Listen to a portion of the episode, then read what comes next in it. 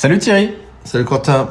Alors aujourd'hui, on va faire un truc. Des pieds de porc. Alors ça, vous faites... euh, je sais que certains de nos auditeurs, ils ont... euh, c'est un peu une tradition. euh, ils appelaient ça euh, dans le temps veshkish ou je sais pas quoi. Une, une cuisine euh, au fond de la cuisine, quoi. Tu Mm. vois Dans le garage ou des fois pour faire les préparations qui... Voilà.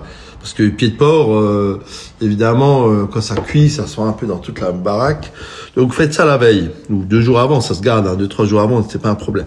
Faites cuire vos pieds de porc au bouillon pendant 6 à 7 heures. Hein, dans de l'eau, tout ça, avec des oignons piqués au clou de girofle. Ensuite, vous vous munissez de gants en latex, vous égouttez vos pieds de porc, vous laissez un peu refroidir, et vous désossez tout ça. Voilà, vous invitez tout le monde, hein, toute la famille. Hein, Ça changera leur switch et tout ça. Alors, vous désossez les petits pieds, bon, c'est pas très appétissant, mais c'est comme ça. Mettez une plaque, vous pressez.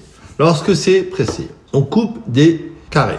On badigeonne de moutarde, on passe à l'œuf, à la chapelure, et on les poêle dans une poêle anti-adhésive, moitié beurre, moitié euh, huile.